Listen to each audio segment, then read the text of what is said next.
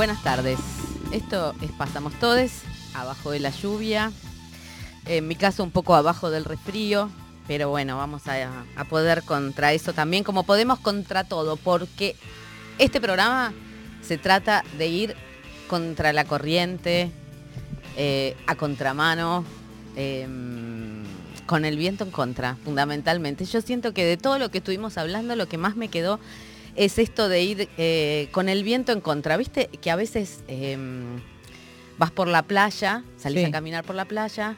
Eh, Siempre. Paseíto, siempre, ¿no? Siempre. La playa y caminar van juntes. Eh, y nada, cuando vas con el viento a favor, sentís que los pies y la cabeza mm, tienen su propia meditación. Andás sin pensar que estás caminando. Y el muelle ese que estaba allá lejos, de pronto está cerca. Pero hay que volver. Y cuando te das vuelta, sentís el viento que te da en la cara y el cuerpo que te empieza a pesar y decís, ¿cómo me fui tan lejos?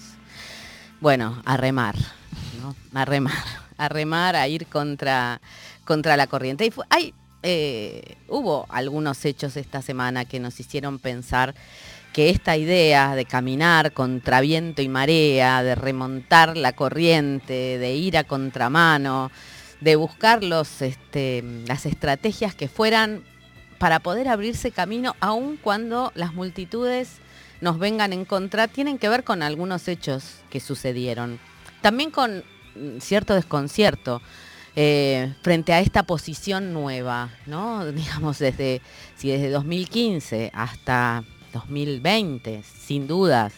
2021 tal vez eh, decir que era feminista, andar con el pañuelo Mm. verde en la cartera, en la mochila, en el cuello, en la muñeca, eh, si reivindicar la educación sexual integral, ¿no? Como una herramienta poderosísima para defender la integridad de los, cuerp- las- las- los cuerpos infantiles, pero también para abrir la, la puerta a dejar de mirar el cuerpo y la sexualidad como algo vergonzante.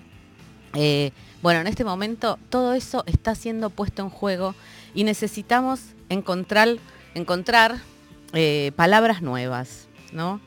Eh, hay varios hechos. Voy a empezar por este de la ESI, ¿no? Entre el jueves y el viernes en La Plata hubo al menos 16 escuelas que aparecieron este, con pintadas. Pintadas amenazantes a sus autoridades, a los docentes. Siempre Eh, con la misma letra y el mismo color de aerosol. Como Siempre que con la era sí. un, programa.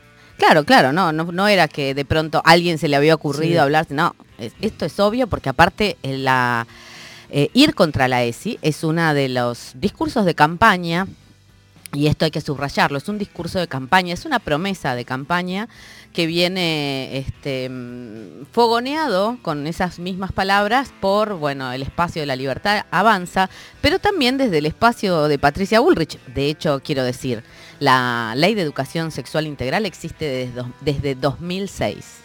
En 2018 se hizo de interés público. ¿Para qué? De interés público y de, de preocupación general. No me, no me sale bien exactamente la formulación. Pero fue, eh, mm, se tuvo que volver a legislar sobre esto para que la tomaran todas las escuelas del país. La ciudad de Buenos Aires no la No lo aplica. No, no. No la aplica en todas las, en todas las escuelas. Eh, es eh, discrecional. O sea, la aplica la escuela que puede, que quiere, que tiene formación docente y la que no, no. Eh, bien, estas, este, o sea que no es solamente el espacio de la libertad avanza, sino que la ESI es una herramienta que está puesta en juego, ¿no? Por la, por la otra colisión, coalición también que está en juego para las pro- próximas elecciones.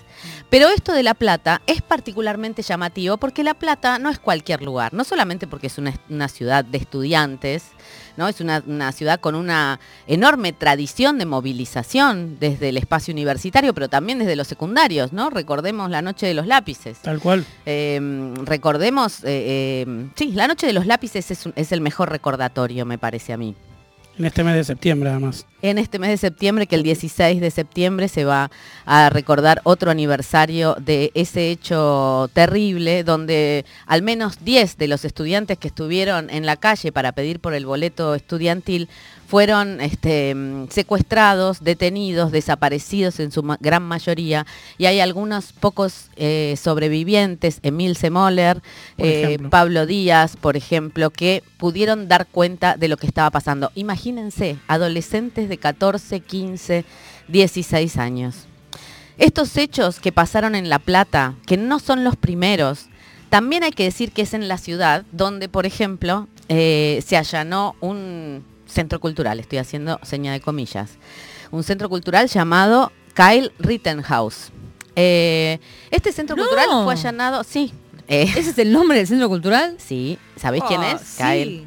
Este, Kyle es eh, un supremacista blanco que en Estados Unidos disparó contra una manifestación de Black Lives Matter en 2020 en Wisconsin y que, eh, bueno, no solamente cometió ese hecho que algunos, evidentemente, estas personas que habitaban este centro cultural eh, festejan, sino que además fue festejado por el Estado y por la justicia de Estados Unidos cuando lo sobreseyeron por considerar que él estaba defendiendo la propiedad privada. Bueno, este centro cultural fue em, desalojado el 5 de septiembre de 2000, no, perdón, sí, de 2022, o sea, cuatro días después del atentado a Cristina. Y fue allanado no por cualquier cosa, sino porque em, su responsable, digamos, o su cabeza visible, que es un señor llamado Jorge Dermas, había hecho un video, grabado un video em, en YouTube, em, jactándose celebrando, diciendo qué pena que no salió el tiro eh, en relación al atentado a Cristina.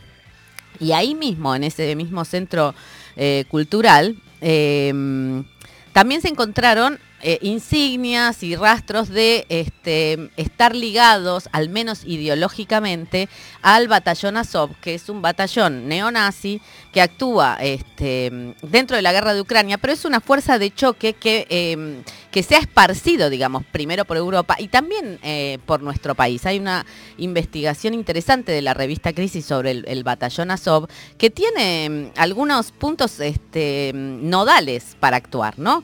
Eh, Bariloche, por ejemplo, donde ah. está la lucha, ah. la lucha de, los pueblos mapuches por la recuperación de tierras.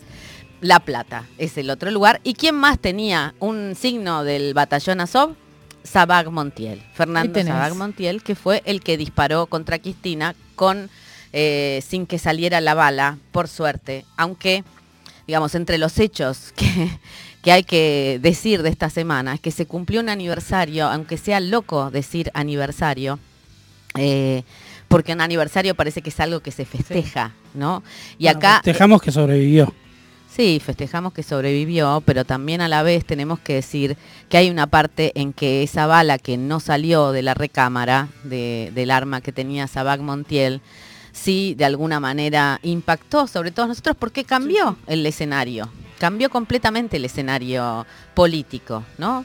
Digamos, este, no solamente Cristina había sido condenada, sino que se puso en juego una fragilidad total sobre esa persona, porque esto no hubiera pasado si no la hubieran descuidado, si no, si no hubiera em, el gobierno de la ciudad mirado totalmente para otro lado en relación a lo que pasaba con la vicepresidenta, por ejemplo.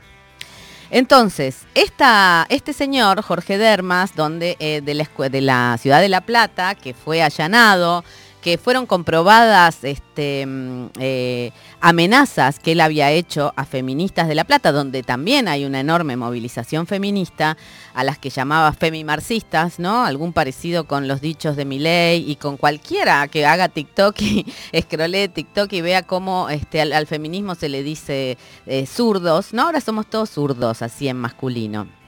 Este. Ah. Bueno, no es una, no es una casualidad, está, está todo ligado. Em, sin duda el atentado de Cristina, estas vinculaciones, la, la idea de ir eh, a atentar como, como si fuera un adelanto de campaña, pareciera una, una amenaza ¿no? Entre una, mitad, entre una amenaza y un, un eh, adelanto de campaña, ¿no? El hecho de ir contra la ESI. Es llamativo porque fíjense que ahora eh, no ahora, pero, pero sí hay como dos eh, puntos álgidos en los discursos este, libertarios. Uno es el tema este de este, destrozar al Estado, la libre competencia, em, este, no sé qué más, convertir a las personas en clientes y que entonces como, bueno, cliente de la salud, cliente de la educación, y entonces como los clientes se van a pelear para este, para tener un mejor servicio, las, este, las escuelas o los hospitales también buscarían dinero para dar mejores servicios. bueno, esa lógica. Pero el otro punto tiene que ver con políticas que son mucho más transversales y que son políticas que le han cambiado y que nos han cambiado radicalmente la vida. Una es la de la educación sexual integral, que no es eh, una, aunque, aunque huelga decirlo, lo vamos a decir, la educación sexual integral no te enseña a hacer sexo, como dice mi hijo de 14 años. Claro. Este, el tema es, no, por supuesto que no. No te enseñas a, este, a ninguna otra cosa más que a develar en los discursos públicos, en la publicidad, por ejemplo, eh, en las formas de jugar, eh, en las formas de relacionarse, por ejemplo, los estereotipos de género, porque las nenas pueden hacer algunas cosas y los varones pueden hacer otras. Hasta hace dos o tres años, ponele cuatro, eh, las niñas y las adolescentes tenían que ir a la escuela con delantal, mientras que los varones no. ¿Por qué? Ah. Porque la escuela, porque la, el cuerpo de las mujeres siempre ha sido visto como algo eh, posible de, ser, de generar pecado, ¿no? Algo que nos viene directamente ligado de la, iglesia, ¿no? El cuerpo de las mujeres, el pelo de las mujeres son redes del demonio, ¿no? Eso está tan metido que, eh, como el tema de la pollerita corta, ¿no? Está tan metido todavía, a pesar de la movilización feminista, a pesar de que llenamos las calles diciendo no queremos ser, no queremos, queremos ser libres, no tener miedo, ¿entendés? No estar. Eh, eso sigue tan arraigado que es necesario decírselo a niñas que están recién iniciando su ciclo escolar. Que eh, no, hay por qué tenerle miedo al cuerpo. Lo que hay que sí tenerle miedo es a, em, bueno, eh, a la autoridad de determinados adultos que usan su autoridad para abusar de sus cuerpos. O sea, hay límites, no te pueden tocar. Los adultos no tienen la razón siempre, no son la ley. Y cuando hay tocamientos o actitudes que te resultan incómodas, tenés que tener un lugar donde decirlo. Y eso es lo que vino a traer la ESI también, entre otras cosas. A eh, abrir los juegos para todos, abrir los deseos para todos y también a generar un espacio de escucha donde la palabra circule y la confianza sea tal que puedas denunciar los abusos sexuales en la infancia, que son en un 80% dentro de las familias y el, otro 20% es dentro de instituciones donde hay personas que, en las que los niños confían. Mm. Curas, entrenadores, etcétera. Em, ¿Y por qué eh, tenemos que sentirnos a, contracorriente cuando esto avala, eso, insisto, em, la transformación de las vidas de, de tantos y de tantas? Porque bueno, nos están faltando palabras para no entrar en el cuadrilátero que nos proponen, para no decir cuando vayan a estas pintarse estos fachos de porquería, ¿no? No hay que decir. no hay que, parece que no hay que decir fascismo, parece que no hay que enojarse, que hay que encontrar una manera de, contar tu historia eh, a las personas que aún no decidieron su voto o que votaron este, por ahí al, Partido Libertario y que podrían llegar a, cambiar. No, bien por qué, que más por un sentimiento que tienen de odio. O porque no lo pensaron del todo. La otra vez en un encuentro, que, en el encuentro que hicimos en Parque Centenario, una marica decía yo, le voy, o sea, mi tarea es hablar con mi tía, que sabe que soy una marica porque tomamos mate junto todas las tardes y votó a mi ley. O sea, me van a cagar a tiros. Y hay veces que hay que decir esas cosas, ¿no? Pero a la vez, ¿cómo hacemos? Para mí es realmente nadar contracorriente el hecho de tener que meterme la rabia en el bolsillo. Porque no es solamente lo de la ESI lo que apareció esta semana, también tenemos ahí inminente la otra amenaza que toca un punto nodal de nuestro pacto ciudadano, que es el nunca más y que no es el nunca más pensando en la teoría de los dos demonios eh, como fue presentado en un principio, sino que es ese nunca más que se fue construyendo durante 40, 40 años de democracia y durante todo este tiempo en que los organismos de derechos humanos, las madres, las abuelas, les hijes, les hermanes, les nietes, o sea, es tan fuerte el hilo que recorre la memoria en relación a los crímenes de la dictadura que siguen armándose organismos para seguir sosteniendo eh, que acá hubo genocidio, que acá hubo terrorismo de Estado y sobre, todo sobre todo esto quiere decir que hubo un plan sistemático con toda la infraestructura del Estado puesto a, disposición del exterminio de determinado grupo social, un grupo social que para este, eh, este gobierno, que era una alianza entre milicos, empresarios, eh, poderes internacionales, el imperialismo yanqui y la iglesia. Este, les resultaban amenazantes, ¿por qué? Porque eran dirigentes sindicales o eran sindicalistas sencillamente, porque eran militantes políticos y realmente lo de las organizaciones armadas era una pequeña parte, nada más. Que después podemos pensar en la autocrítica de, de las organizaciones armadas o no, no importa. Acá lo que hay es una estructura burocrática, armada, este, y totalmente federal destinada al exterminio. Eso es el terrorismo de Estado. Cuando Victoria Villarruel viene a decir que va a homenajear a las víctimas del terrorismo, está apropiándose primero de que de, determinada ella dice eh, bueno yo estoy para homenajear a quienes no tuvieron derechos humanos te quiero eh. decir Victoria Villarruel que los derechos humanos primero los viola el Estado no vamos a decir que no hubo víctimas del terrorismo, o sea, las víctimas se pueden homenajear cuando quieras, donde quieras. De hecho, esas víctimas tuvieron su duelo, su velorio, fueron lloradas públicamente, salieron en la tapa de los diarios. Cada vez que hubo una víctima de las organizaciones armadas, salieron en las tapas de los diarios. Fue un duelo nacional. Ese espacio estuvo. No es que no tuvieron derechos humanos, porque hubo investigaciones. En el caso de quienes está, eran parte, que son la enorme mayoría, de las fuerzas de seguridad o de las fuerzas armadas, sus familias recibieron de inmediato una pensión, o sea, hay un reconocimiento del Estado por parte de esas víctimas. No necesitan eh, este, reivindicar sus derechos humanos porque fueron reivindicados en su momento y no es lo mismo que pasa con las víctimas eh, del genocidio, del terrorismo de Estado. Y miren lo que me está pasando. Estoy hablando en antagonismo. Lo digo porque estoy diciendo no es lo mismo unas víctimas que otras víctimas y eso es justamente lo que quieren, ponernos dentro de un cuadrilátero, de un ring, como si estuviéramos... Eh, nada, eso, pegándonos piñas, como si no hubiéramos construido a lo largo de todos estos años nuestros propios discursos, nuestra manera de ver el mundo. Y esto es totalmente popular. Eh, tengo acá en mi mesa un libro hermoso de María Pía López que se llama Travesía, Jugar con Maldón. Un poco pensamos también esto de nadar contracorriente porque este libro sale a partir de una experiencia de, María Pía, em, que fue salir a nadar a mar abierto cuando, bueno, tampoco sabía nadar tanto y además las condiciones del día eran, eran espantosas. Y sin embargo nadó y hubo quien la ayudó y por eso este, todo llegó a buen puerto. Eh, pero tiene mucha, es un libro de conversaciones, eh, de muchas conversaciones feministas, y habla, hay uno donde menciona las interrupciones, ¿no? Y, y en las interrupciones menciona, por ejemplo, a Mariana Dopaso, que eligió sacarse el apellido de su padre, que es un genocida.